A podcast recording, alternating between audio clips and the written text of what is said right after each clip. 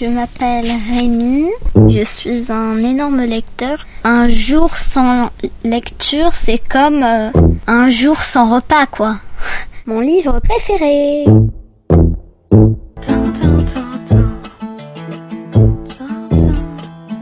Aujourd'hui, je vais vous parler de SOS Créatures Fantastiques, le secret des petits griffons, de Twee et Carrie Sutherland. Logan Wilde a le sommeil lourd. Mais ce jour-là, dès qu'il ouvre l'œil, il comprend vite que quelque chose a changé. Persépoil, son chat, a disparu.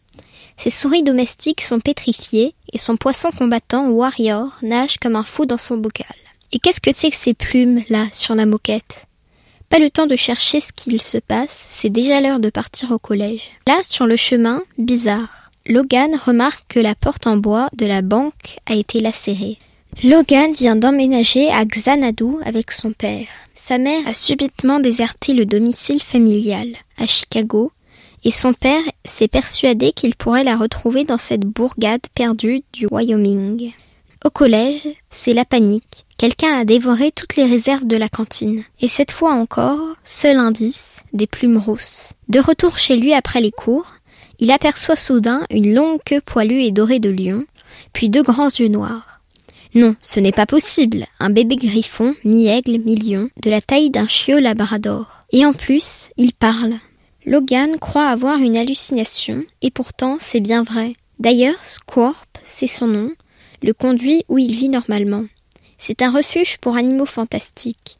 Logan y rencontre des licornes snobs et capricieuses qui se croient membres de la famille royale, des chiens de l'enfer de la taille d'un rhinocéros, des sirènes, et ses camarades de classe Zoé et Blue. En fait, ils vivent dans ce sanctuaire absolument complètement terriblement top.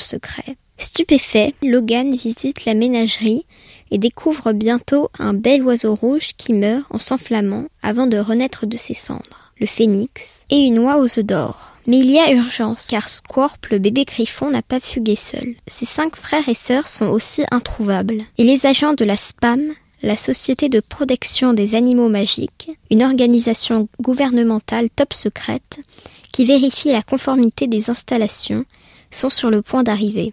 Si tout n'est pas parfait, ils ont le pouvoir de fermer la ménagerie. Le groupe d'ados part en quête des petits pensionnaires disparus. Logan démontre qu'il a un don pour communiquer avec les créatures fantastiques. C'est le premier livre d'une série et on a très hâte de lire la suite. Je vais vous lire un extrait.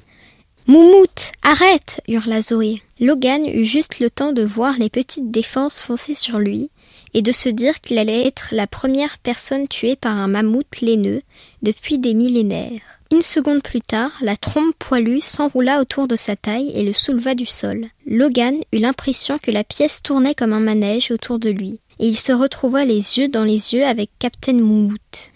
Toute son angoisse s'évanouit d'un coup. Le mammouth était visiblement ravi. Moumout Ce n'est pas une manière de traiter les invités. Un nouveau tour de manège et le mammouth le reposa par terre. Il le tâta avec sa trompe comme pour vérifier qu'il ne lui avait pas fait mal. Il s'arrêta au niveau de sa main, qu'il poussa délicatement.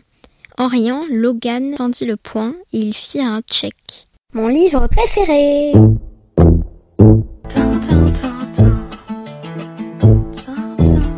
SOS Créatures Fantastiques, le secret des petits griffons de Twee et Carrie Sutherland paraît aux éditions Gallimard Jeunesse dès 9 ans. Retrouvez la chronique de Rémi sur le site d'enfantillage florenceduteil.wixit.com.